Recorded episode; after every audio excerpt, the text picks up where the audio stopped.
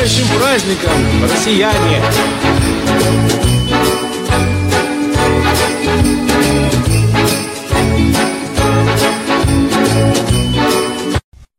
Хотелось бы поздравить всех с Новым годом и самое главное пожелать счастья, удачи и самое, пожалуй, важное в Новом году думать своей головой, а не чьей Привет! Я сожалею, если вы пропустили сегодня эфир Степана Димуры. Было много увлекательных тем. Например, мы говорили про швабельсонов, они же швабы.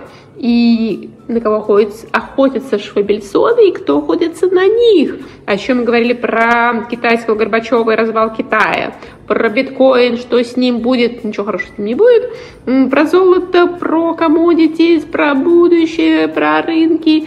В общем, слушайте эфир.